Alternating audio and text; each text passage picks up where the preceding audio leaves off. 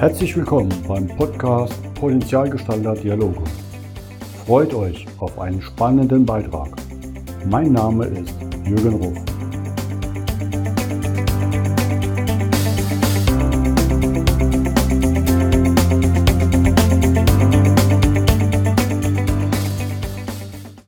Willkommen zum heutigen Podcast. Bei mir heute zu Gast ist Josephine Wanner aus Zürich. Guten Morgen, Josephine. Hoi, Jürgen. Hoi, weiter kommen wir gleich zu dem, wo du nämlich herkommst. Ne? Eigentlich hätte ich jetzt gewartet, erwartet, dass du Grüezi sagst, ne? aus der Schweiz. Aber nein, weil du bist ja geboren in Schweden. Genau, ich bin geboren und aufgewachsen in Schweden. Wie verschlägt es einem dann in die Schweiz? ja, eigentlich war es so, dass ich lange, lange, lange Deutsch studiert habe in der Schule, so sieben oder acht Jahren. Aber so wie es sich denn ist, da kann man, oder ich konnte konnte nur ein Brötchen oder einen Kaffee bestellen, da, da war, oder da war die Levite. Und als ich studiert habe, dann konnte mir auswählen, ob wir ein, ein Jahr oder ein, oder ein Semester ins Ausland gehen wollen. Und ich habe dann gedacht, so, jetzt habe ich die Chance, richtig Deutsch zu lernen. Also ich könnte entweder nach Deutschland, Österreich oder die Schweiz gehen. Und ich habe gar, also ich hatte keine Ahnung, wie, also wie es mit Dialekten in Österreich oder, oder die Schweiz war. Das hat man einfach gar nicht gewusst damals, oder ich zumindest nicht. Und habe dann die Schweiz ausgewählt, zum richtig Deutsch lernen. Und äh, ja, dann bin ich ja dann richtig auf die Erde gekommen, wo ich da äh, an der Schule angekommen bin. Aber so mein Deutsch ist ja halt so, ich spreche so ein bisschen Hochdeutsch aus, aber die, wie soll man sagen, die Sprache selber ist ja Schweizerdeutsch, so in dem Sinn. Aber Schweizerdeutsch. Schweizerdeutsch, genau. Das, was rauskommt, ist halt, was es ist. Also es gibt auch viele Schweizer, die sagen mir, hey Josephine, du kannst, du kannst auch äh, Schweizerdeutsch mit mir reden. Und so, mm, nein, nein, eben nicht. Das, was so rauskommt, das ist das, was, was was rauskommt. Genau. Ist natürlich halt schon spannend, ne? weil so an die, bei den lokalen Menschen ankommen, wird schon zum Teil erwartet, dass man Switchertools aussprechen kann. Gut, und dann Finance and Administration und später noch ein Master of Science in Business Administration ist dann auch schon ein, ein anspruchsvolles Studium. Und dann noch in, in der Schweiz. Gut, ist ja auch eine Finanzhochburg. Ja, aber das war gar nicht so, das war gar nicht so mein Fokus. Ich habe sogar Industrie gewählt, äh, wo ich dann, äh, wo ich dann das Programm wählen konnte äh, an der Schule hier in der Schweiz. Aber nein, für mich war wirklich Fokus Deutsch und, und vor allem ein, ein Austausch, ja, also das ist ja so eine Möglichkeit, um eine andere Kultur erleben zu können und, und überhaupt was, was komplett anderes zu sehen. Ich hatte, ich hatte äh, wie sagen wir, Klassenkameraden, die sind nach Amerika oder Hawaii oder Australien, aber ich bin dann in die Schweiz gekommen. Schön. Und irgendwie hat sich dann auch wieder hingezogen. Ne? Also deine Karriere, wenn ich sie anschaue, voll renommierte Firmen wie KPMG, Winterthur Group, Ernst Young, UBS. Genau. Also ich habe dann während meinem Studium, Studium habe ich meinen Mann kennengelernt und wo ich dann, ich habe mein Studium abgeschlossen in Schweden und dann war so die Frage, ja, was machen wir jetzt? Ziehen wir jetzt oder kommt er nach Schweden oder gehe ich in, also in die Schweiz? Damals war es ja schon viel einfacher. Also es wäre nicht so global, wie es heute ist. Und äh, also wir reden jetzt von 20 Jahren, also das, ist, das, war, nicht, nicht gerade gestern und hatte dann die Möglichkeit, bei KPMG einzusteigen. Und ich, das ist so eine Möglichkeit, wenn du direkt aus dem Studium kommst, dass du für einen von den Big Fours arbeiten kannst, weil du lernst so unglaublich viel, du kriegst sehr schnell Verantwortung und du lernst unglaublich viel. Aber natürlich auch die Sprache war eine Herausforderung für mich, weil ja, ich, ich kann, ich konnte relativ gut Deutsch damals. Damals war es auch nicht so viel auf Englisch, wie es heute ist. Und ich musste dann zum Beispiel Working Papers, die wir dann, also ich habe als Revisorin gearbeitet, gearbeitet und musste den Working Papers, äh, ich habe sie dann übersetzt, so Schwedisch, Englisch auf Deutsch. Und ich weiß einmal, äh, war ich auf so einem Audit und dann habe ich, äh, wurde zwei Firmen wurden fusioniert und ich habe gedacht, ja, wie, wie, wie schreibt man das denn überhaupt? Ja, okay, ja, die Firmen wurden zusammengeschlagen, weil das ist so, wie ich es auf Schwedisch sagen würde. Und das hat er natürlich zu, zu recht viel Lachen, denn das ist etwas, was man dann nicht, nicht halt so schnell vergisst. Aber es war sehr offen und sehr, also wirklich ein cooler Start war das. Dann ging die Karriere weiter, immer höher, immer und auf einmal war Ende für dich gefühlt. Ja, ich habe auch, wo ich, sagen wir so, wo ich mein Studium angefangen habe, ich habe, ich habe, also in Schweden habe ich die ganze Zeit dieses Finanzstudium eigentlich verfolgt. Aber der, der Grund war eigentlich gar nicht, weil ich das unbedingt wollte, sondern das war mehr so, ja, meine Mutter war in dem Bereich und deshalb bin ich selber so in dem irgendwie rein, reingerutscht. Aber auch meine Mutter hat mir meinen allerersten Job irgendwie verschaffen. Und wo ich dann in dem Job war, und das ist jetzt irgendwie so, keine Ahnung, 94, also wirklich lange, lange her, ich war die einzige Frau in einer kleinen Firma mit 20 Mitarbeitern. Ich habe die, äh, die Buchhaltung geführt, also ich habe alles Saläre, alles gesehen und auch gesehen, dass ich als Frau am wenigsten verdient habe. Und dann habe ich gedacht, das kann es einfach nicht sein. Was kann ich machen, dass ich bessere Möglichkeiten habe? Und habe mich dann für ein Masterstudium entschieden. Und nicht einmal da habe ich dann mich selber gefragt, ja, was möchtest du genau? Weil schon damals war ich in diesem Hamsterrad eigentlich drin, zum, zum die Miete zahlen, zum die Rechnungen zahlen. Ich meine, theoretisch hätte ich ja da ein Austauschjahr oder was auch immer machen können. Aber nein, man ist sehr schnell, ist man in dem Hamsterrad drin und es geht einfach schneller und weiter oben und weiter oben. Die Karotten werden größer, ne? Ja, die Karotten werden und du, wirst, du wirst natürlich auch geschmeichelt, weil ich wurde, ich wurde auch befördert, ich wurde auch, ich war in verschiedene äh, Leadership-Positionen war ich denn drin und ich weiß, einmal wurde ich in so einem Talentprogramm war ich denn drin als Leader, Leadership-Talentprogramm und ich habe mich dann überlegt, möchte ich das wirklich? Aber weiter als nur dieses Überlegungen bin ich nicht gekommen, weil es ist doch so, du, du bist sehr, du kriegst ein monatliches Salär, du kriegst dann auch in der Finanzbranche, kriegst dann auch oft ein, ein nettes Bonus im, im Februar oder März. Und das ist halt so, was dich dann vorantreibt. Und dann wirst du halt, dann kriegst du mehr und größere Ver Verantwortungen. Und wie, du hast gerade vorher hast du Ernst Young ähm, äh, erwähnt. Und wir sind in 2007 sind wir nach Schweden zurückgezogen, mein Mann und ich. Ich war dann im Mutterschaftsurlaub. Und dann habe ich kurz gedacht, ach, vielleicht jetzt, vielleicht jetzt sollte ich denn, weil ich hatte äh, bei meinem letzten Job hatte ich gekündigt und habe ich gedacht, jetzt, jetzt kann ich vielleicht was komplett anderes machen. Und habe dann damals meinem Mann gesagt, du, jetzt an der Uni in Schweden, da könnte ich vielleicht studieren. Ich würde gerne Bücher schreiben, äh, Romane und so. Und dann hat er gefunden, nein, nein, nein, nein, nein, nein, wir müssen ja jetzt schauen, dass wir weiterhin äh, auf unserem finanziellen Status sind. Weil du bist dann halt so, du, du gewöhnst dich auch dran, was du für, für Einnahmen hast und was du für Ausnahmen hast. Und du kannst in schönen Ferien machen und so weiter und so fort. Und ja, ja, ja, hat recht. Und dann habe ich halt bei Ernst Young unterschrieben und genau gewusst, wo ich den Vertrag in meinen Händen hatte, hatte ich gewusst, das ist eigentlich gar nicht, was ich machen möchte. Aber pflichtbewusst und irgendwie, ja, macht man da einfach weiter. Und ich war bei Ernst Young in Schweden etwa eineinhalb Jahre, so plus minus. Und dann habe ich gesagt, jetzt ist fertig und dann sind wir zurück in die Schweiz. Aber immer noch nicht, habe ich immer noch nicht gesagt, was möchte ich genau jetzt machen. Und bin dann bei einer von den großen zwei Banken in, in der Schweiz eingestiegen. Und am Anfang mega, also wirklich sehr cool, auch viel Verantwortung, extrem viel gesehen, innerhalb von der Firma weiter befördert und befördert und äh, neue Positionen. Und die letzte Position, die ich hatte bei der Firma, wurde für mich geschaffen. Also man hat, die Position gab es vorher nicht, sondern man hat die für mich kreiert. Und kaum hatte ich die Position angefangen und dann hat mein Sponsor, hat dann die Firma verlassen. Und ohne Sponsor in so einem riesigen Unternehmen mit 50, 60.000 Mitarbeitern ist einfach recht schwierig. Und es war auch so die letzten drei, vier Jahre, also ich war zehn Jahre bei der Firma, die letzten drei, vier Jahre wurde da das, die, die, die Corporate Culture, also die Klima wurde einfach härter und man hat auch viele Reorganisationen gemacht, Umorganisationen und Leute wurden gekündigt. Ich musste auch Leute kündigen in meinem Team und hatte dann, ich hatte dann äh, Bauchschmerzen, ich hatte schlaflose Nächte, äh, mir, es, mir ging es physisch und psychisch einfach nicht gut. Und im August 2019 haben wir dann erfahren, dass mein Vater Krebs hat. Und von der Sorte, dass äh, Google mir gesagt hat, dass er etwa drei Monate noch zu leben hat. Das ist eine ganz andere Perspektive. Ne? Ja, und das, das, das, das, und für mich war das dann einfach so, also was, was mache ich hier? Also jeden Morgen, wo ich meinen Laptop gestartet habe, hatte ich Bauchschmerzen.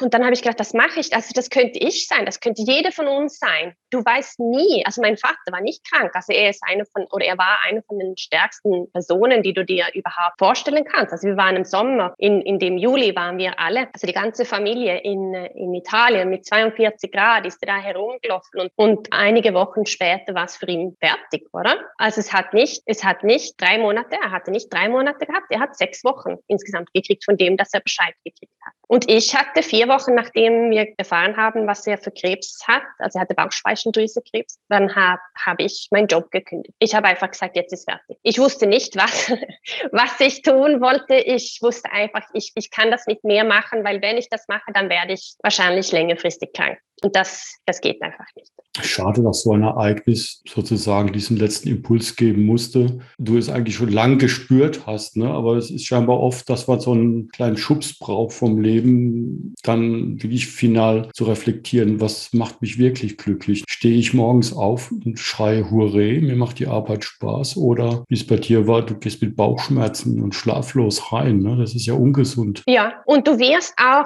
ich habe nach einer Coaching-Ausbildung angefangen, nicht weil ich unbedingt Coach werden wollte, aber und ich habe so viel über mich selber gelernt, dass diese, die Person, die ich geworden bin, während, also mein, während meinen letzten Jahren bei der Firma, das war aufgrund von dem ganzen Stress und weil dein Gehirn glaubt die ganze Zeit, dass sie äh, unter Attacke ist oder du musst dich, du musst dich irgendwie für, für Gefahren irgendwie schauen, dass da nicht, nichts Gefährliches ist. Und auch wenn es, es kann sein, dass jemanden einfach die ignoriert, dich ignoriert in einem Meeting oder, also ich wurde in, in einer Position, wurde ich mal eingeladen, dann wieder ausgeladen. Mir wurde sogar gesagt, äh, you don't add any value zu, zu dem, in dem Prozess, also in dem Projekt. Also es sind so halt Backstabbings, oder? Und wenn du konstant unter Beschuss bist, dann reagierst und ich, gewisse, die flüchten, gewisse, die gehen einfach in sich rein und ich wurde einfach eine recht unangenehme Person. Und ich sag so, wenn du denkst, wie möchtest du, dass deine Kollegen reagieren, wenn sie sehen, dass du den anrufst oder jetzt heute dann mit einem Zoom-Call dann irgendwie aufsetzt oder so. Und ich glaube, am Schluss, da meine letzten Jahre, die, die waren nicht alle, hatten nicht alle Freude, wenn sie gesehen haben, oh, jetzt ruft uns Josephine an, oder? Weil ich war recht freudig, ich bin ja immer noch sehr direkt und ich war recht forsch und wahrscheinlich auch demanding, aber man kann es auch auf eine andere Art und Weise machen. Das ist das Spannende. Ich beschäftige mich ja sehr viel mit dem Thema äh, positive Psychologie und wie viel Negatives ein Mensch, also meistens siehst du ja dreimal Negativeres als einen positiven Wert und du musst halt sehr viel Positives haben zum Ausgleich. Wie stark die Saboteure, die man jeder hat und die uns irgendwann sozusagen sich prägen, in, schon in der Kindheit durch die Außeneinflüsse, wie stark die im Hamsterrad auf einmal zuschlagen und man denkt, das ist genauso richtig. Ne? Und dann passiert genau das, was bei dir passiert ist. Man erkennt sich teilweise selber nicht mehr wieder. Bist du, wenn du draußen bist oder wenn du drin bist, dann siehst du es gar nicht, oder? Und es ist auch so, wenn du drin bist du, und du denkst, ah, und auch mit vielen, die, die beide, die wir beide geredet haben, ja, aber es könnte ja schlimmer sein. Es könnte ja schlimmer sein. Ich habe es ja nicht so schlimm. Eigentlich könnte es, könnte es ja schlimmer sein. Und es könnte viel schöner sein. genau.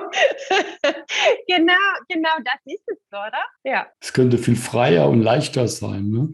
Und ich habe gesehen, da bin ich auf dich aufmerksam geworden, auch auf LinkedIn, als du in die Richtung gepostet hast. Karrierepfad, dann Kind und auf einmal war alles Versprechen verschwunden. Wo ich gedacht habe, wow, ja, das erlebe ich auch sehr oft, auch bei meinen Coaches und ähm, Menschen, die ich begleite, wo ich mich auch immer frage, wann lernen es Firmen, dass diese Auszeit eher sogar ja teilweise eine Befruchtung ist, wenn ich wieder zurückkomme für die Firmen. Dass auch Teilzeit nicht heißt, ist ja oft noch das klassische Bild, die Frauen machen das und die Männer machen Karriere, dass danach ein blöderer Mensch zurückkommt. Der Kopf ist ja noch der gleiche, die Intelligenz ist das gleiche und die Firmen stecken so viel Geld in die Ausbildung der Leute und verschenken das Potenzial danach. Wie, wie siehst du das? Ähm, du erlebst es ja auch und ich glaube, du hast ja auch einen guten kulturellen Ver Vergleich, weil so die, die skandinavischen Länder machen es ja anders. Ah ja, genau. Und für mich ist das auch, also ich habe es ja in den Knochen. Also meine, meine, beide meine Großmütter haben immer gearbeitet und meine Mutter hat gearbeitet. Also für mich ist das, das gehört einfach dazu. Ich, so bin ich, so bin ich halt und so bin ich aufgewachsen. Aber jeder muss so machen, was für den richtig ist. Und das ist einfach, wenn, wenn der Druck von, von, von außen, von, des, von unseren Nachbarn, Familie und so weiter, unsere Kollegen, das ist das, was, was mühsam ist. Ich, ich habe auch oft, wenn ich, oder ja, ich habe oft die Frage gekriegt, wie viel arbeitest du eigentlich? Also mein Mann hat nie, nie die Frage äh, gekriegt. Ich habe oft mehrmals, und das hat mich jedes Mal extrem überrascht, lustigerweise, und jedes Mal extrem irritiert. Und das finde ich, das gehört gar nicht. Also das soll doch jeder für sich entscheiden. Der Post, den du da erwähnt hast, da muss ich selber sagen, also mir ist mit Ausnahme für dem, dass mir so Leute gefragt haben, wie, wie viel ich eigentlich überhaupt arbeite, ist mir nie irgendwie, ich habe nie gespürt, dass ich, dass ich, weil ich Mutter und ich habe 80 Prozent, seit ich meinen ersten Sohn gekriegt habe, habe ich nie gespürt, dass ich irgendwie vernach, also, sag mal, vernachlässigt oder irgendetwas so worden bin. Aber das erste Mal, dass ich von einer Kollegin gehört habe, das war in 2005, kommt sie und dann sagt sie mir so, ja, also jetzt muss sie kündigen. Und ich so, ja, was denn? Ja, sie war eigentlich up for promotion zu Senior Manager, äh, Senior Managerin. Und dann wurde ihr gesagt, ja, aber jetzt bist du ja schwanger.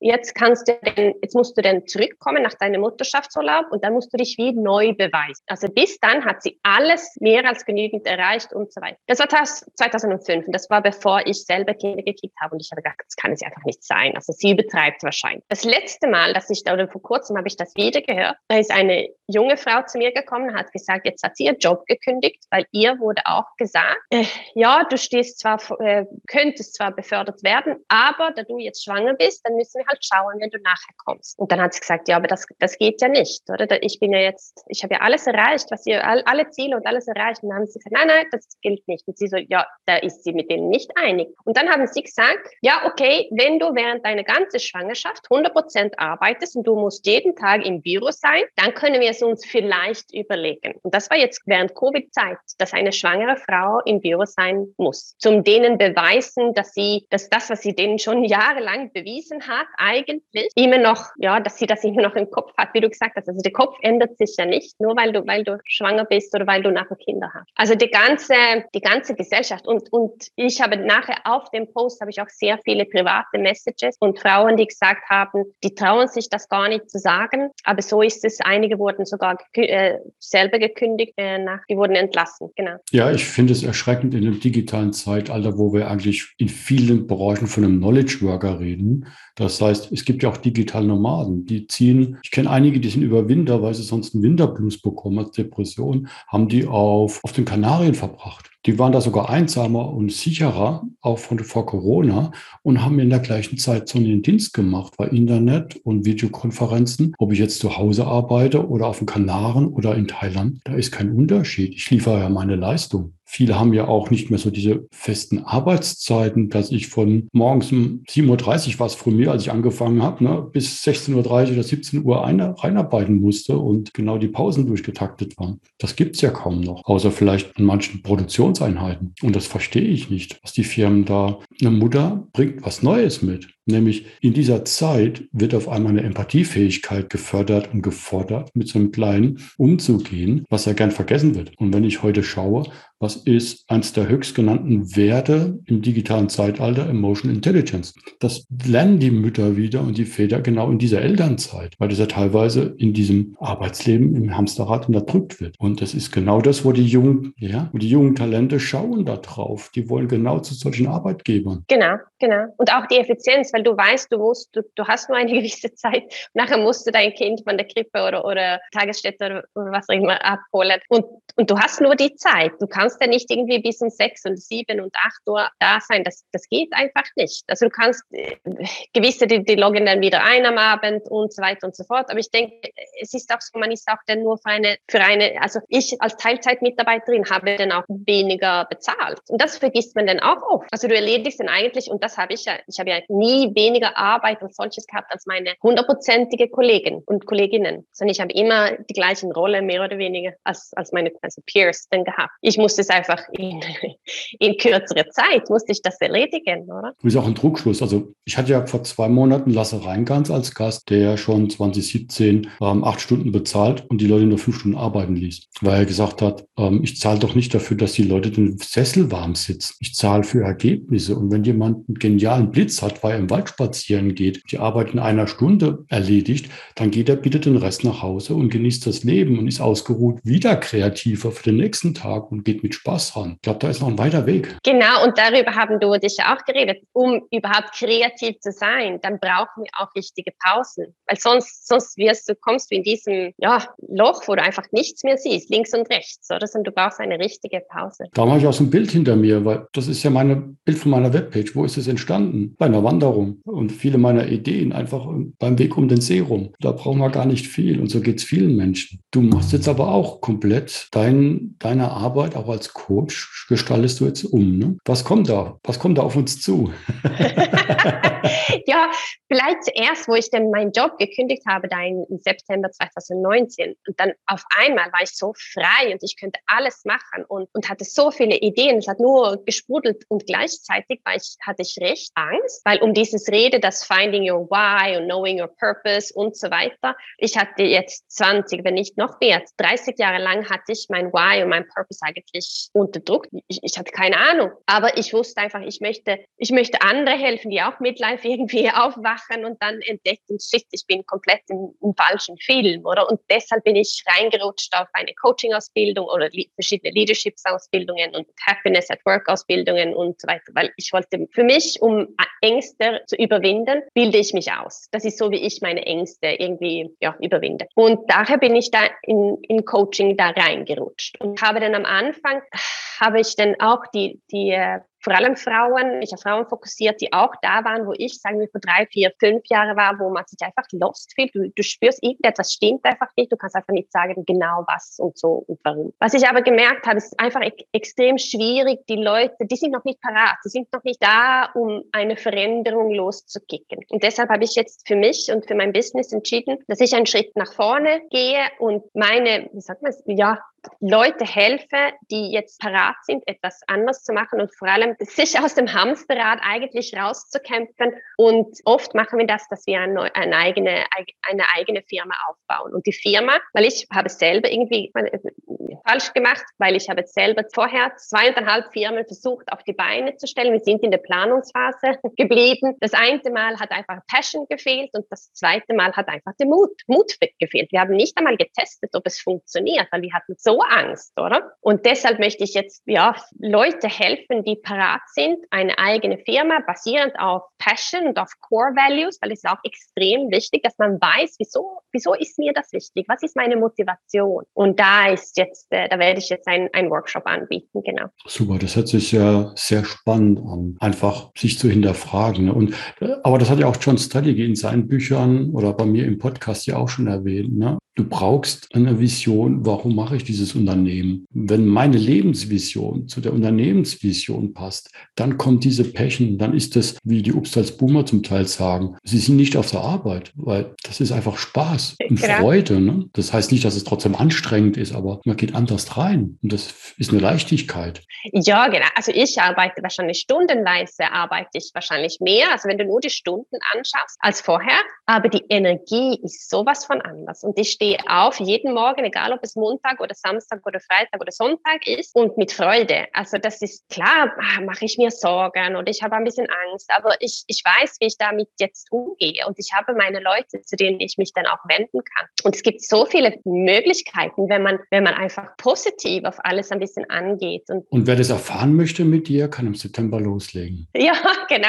Also der Workshop wird am 30. August, wird, äh, wird so ein äh, Dreitages, also Free Free Workshop, wie man heute macht, um einfach mich, also wirklich cooles Konzept vorzustellen. Dass wir, äh, wir haben das, oder ich habe das getauft so from Enthusiast to Entrepreneur, also vom Enthusiast oder zum Entrepreneur. Und da werden wir die, die drei Basisschritte, und das geht viel um Mindset und Behavior, aber es geht auch, wir werden auch, wie kannst du überhaupt deine, äh, also was kannst du überhaupt offerieren und wie kannst du überhaupt die Klienten oder die Kunden denn erreichen? Also das sind so Basissachen, die wir dann abdecken werden in dem Workshop. Und ich bin wirklich super, weil das ist wie ich vorher gesagt habe, es geht um Passion, oder? Und ich, ich habe so Spaß mit den Sachen und das wird, also wird wirklich ein, eine cool, ein cooles Workshop sein. Und ja, also ich freue mich wirklich sehr. Und zum 30. August geht's los. Ich bin gespannt. Da wäre ich natürlich am liebsten auch dabei, aber man kann auch nicht alles machen. es ist so, es ist so. Es gibt auch sehr viel Angebot auf dem Markt und das ist auch, wie wir, das ist übrigens auch ein Thema, das wir abdecken. Wie kann man sich durchsetzen oder, oder zeigen, wenn der Markt, so, man das Gefühl hat, dass der Markt sowieso schon äh, überfüllt ist. Oder das ist auch so ein Thema, das wir dann abdecken werden. Klassisch. Was macht mich zum Unikat, dass die Leute zu mir kommen? Du bist eins und ich bin glücklich, dass du heute bei mir warst. Josephine, ich sage vielen herzlichen Dank für deinen Besuch. Drücke dir voll die Daumen und bin gespannt, wie dein Workshop ankommt. Ja, danke. So ganz, ganz viel vom Herzen auch, Jürgen, dass ich dabei sein durfte. Hat mich wirklich auch sehr gefreut, dich kennenzulernen. Freue mich auf ein Wiedersehen. Bis dann. Tschüss, Tschüss. Josephine. Ciao.